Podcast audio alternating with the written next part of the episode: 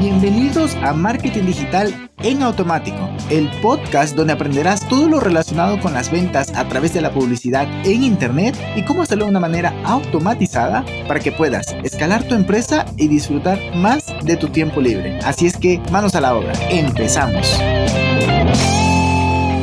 Hello, hello, muy buenos días o buenas noches.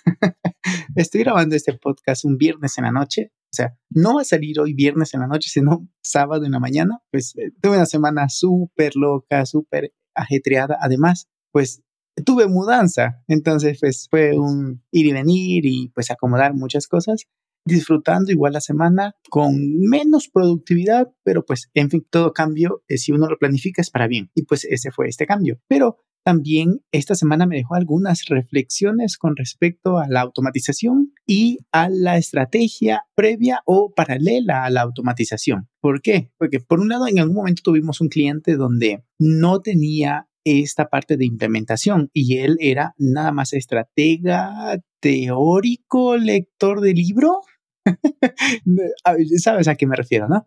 Entonces, alguien que leyó algunos libros, de pronto vio algunas conferencias y ya pues tenía las nociones del marketing. No, está bien, está bien, todos en algún momento pasamos por eso, ¿no? Pero pues con ese conocimiento ya planteaba una estrategia de, de funnels que incluía anuncios, automatizaciones y algunas cosas más, pues, ¿no? Entonces, cuando él nos pasó una estrategia para nosotros implementarlo en diferentes plataformas, ClickFunnels, Kajabi, Stripe, Campaign, por allí Zapier, y si mal no recuerdo, cuaderno, pero pues eso ya era algún detalle adicional. Pero bueno, eso junto con una estrategia de anuncios en, redes sociales, eh, acompañado de un storytelling y pues, en fin, un customer journey por allí un tanto planteado, ¿no? Entonces, lo que me pude dar cuenta es que cuando él me pasó esta estrategia, pues eh, tenía un montón de hubs, un montón de huecos en la parte de implementación, en la parte de automatizaciones, para, ser más preciso. Tenía muchos huecos. Oye, pero y aquí, oye, pero no estás considerando el camino de acá.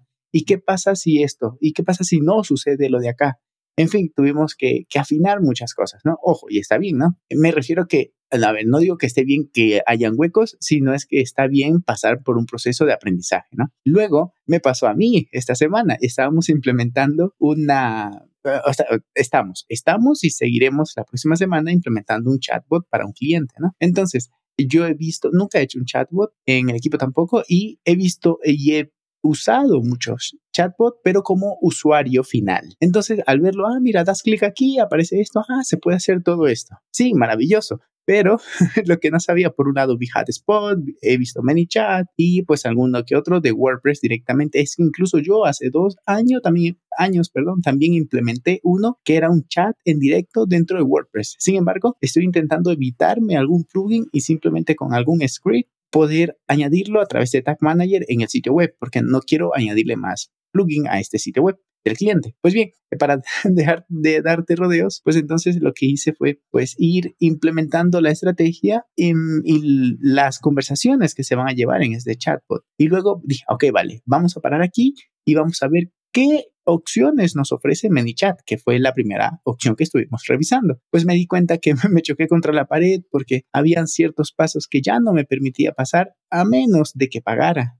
Pero pues en este proyecto no vamos a, no tenemos considerado pagar por alguna herramienta de chatbot, de ManyChat o cualquier otra, eh, más que todo porque no está en el presupuesto inicial. Entonces, mejor, vamos a buscar una opción gratuita de momento y ya luego podríamos hacer un upgrade o algo así. Vale nos chocamos con una pared con ManyChat y nos fuimos a Hotspot. Yo dije, ah, bueno, yo uso Hotspot de una manera sencilla como CRM y poco más, ¿no? Ah, vale. Entonces vamos a implementar un chat flow, le llaman en Hotspot, y nos pusimos a trabajar, vale, creamos la cuenta del cliente porque lo probamos en mi cuenta y se podía crear, vale, sonaba bonito, lo vamos a, crear en la cuenta del cliente que habíamos creado la cuenta, vamos a crear el mini chat, el mini chat que estoy diciendo, el chatbot y nos chocamos otra vez porque había que pagar la, la versión, pues obviamente de pago para poder utilizar esas funcionalidades que vamos a necesitar para la estrategia que tenemos planteada. Entonces, ¿qué nos tocó? O pagar la herramienta o acomodar la estrategia para que sea lo más sencilla posible y que quede dentro de la versión gratuita. Eso me suele pasar mucho cuando alguna persona me escribe con respecto a Zapier, por ejemplo, que me dice, oye, quiero hacer esta automatización, pero no sé cómo funciona. Ah, es que por un lado tienes SAPs, o sea, dentro de Zapier tienes SAPs, tienes TAPs y tienes, bueno, sí, esas dos.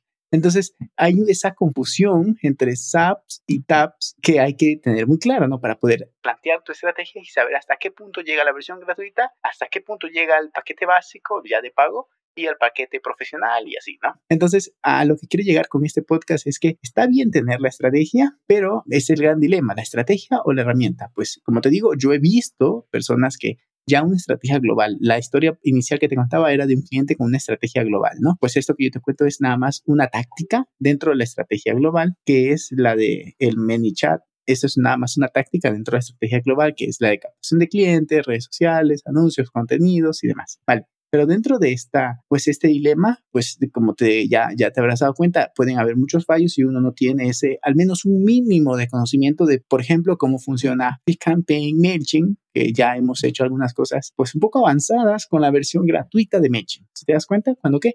Cuando sabes cómo funciona la herramienta, un mínimo, ¿no? Un mínimo. A ver, que te la tengas que poner a, programar, eh, igual y si se te da bien la informática, sí. Pero si no, ni siquiera hace falta. Con que eh, te expliquen cómo funciona o te veas un video en YouTube, ya con eso lo tienes. ¿no? Sin embargo, yo te recomendaría que mejor lo intentes hacer si, si es algo que te nace, ¿no? La parte de implementación. Pero pues, así como lo ves, la cuestión es que como base te diría que debes conocer muy bien a tu valle persona, pero hablando de automatizaciones, incluso además de conocer el Valle Persona bien, también debes tener muy claro al Customer Budget Journey, que significa el recorrido del cliente a través de tu negocio que puede empezar con un anuncio de branding o de alcance, luego pasando por un anuncio de, pues, de tráfico frío y así, ¿no? No vamos a profundizar en eso, pero el frío es la gente que no te conoce, el tibio es la gente que ya te vio y más o menos se va recordando de ti, y ya el caliente es la gente que te compró previamente algo sencillo, que en el tibio te pueden haber comprado algo de un dólar, de siete dólares, o incluso suscribirse a la versión freemium de tu aplicación. Y en el caliente es cuando ya te compran algo de poco más, un poco más caro o estaban en la versión freemium y ya pasaron a la versión de pago. Pero pues bueno, eso quiere decir el Customer Journey, todo ese camino. Ah, vale, entonces aquí podemos hacer una automatización y luego podemos integrar, por ejemplo, AdSpot a través de Zapier con Campaign y poder hacer algo súper chulo. O si no, directamente entre estas dos herramientas. En fin, como lo ves, es un... Es que no te puedo decir que debes de saber implementar la estrategia sin la herramienta o al revés, que solo debes saber la herramienta, o sea, de concentrarte a aprender la herramienta y luego la estrategia. Mm, el segundo enfoque de solo enfocarte en la herramienta, en el caso que quieras ser un implementador, está bien, pero es que si no entiendes qué quieres lograr como objetivo de esa herramienta tampoco te va a funcionar mucho porque, a ver, contratar a alguien que sepa hacerlo no es tan difícil. Encuentras incluso por alguna plataforma de internet, Workana y cosas de estas. Pero conectar esas dos fortalezas, tanto de implementación como estrategia, pues es una combinación increíble que te va a dar un punto diferenciador como marketer eh, o si tú eres el dueño de negocio, que tengas esa claridad de hasta qué punto debe llegar y si lo vas a contratar a alguien, pues estupendo, o si tú mismo lo vas a hacer porque estás corto de presupuesto, pues también que sepas hasta qué punto llega y si es necesario invertir en la versión de pago. Pues ya está, un episodio más que todo de reflexión de cómo esta semana y, y recordando también el año pasado que tuvimos un cliente que nos vino con una estrategia sin entrar a detalle, ¿no? Entonces ya nosotros, pues nuestro trabajo fue pulir esos detalles y dejarlo bien. Pues nada más, que tengas un excelente fin de semana y nos escuchamos el día Chao, chao. Y hasta aquí el episodio de hoy. Sé que esta información va a ser de gran utilidad para tu negocio, por lo que te pido que lo implementes y lo compartas con alguien que sepas que también le va a ayudar.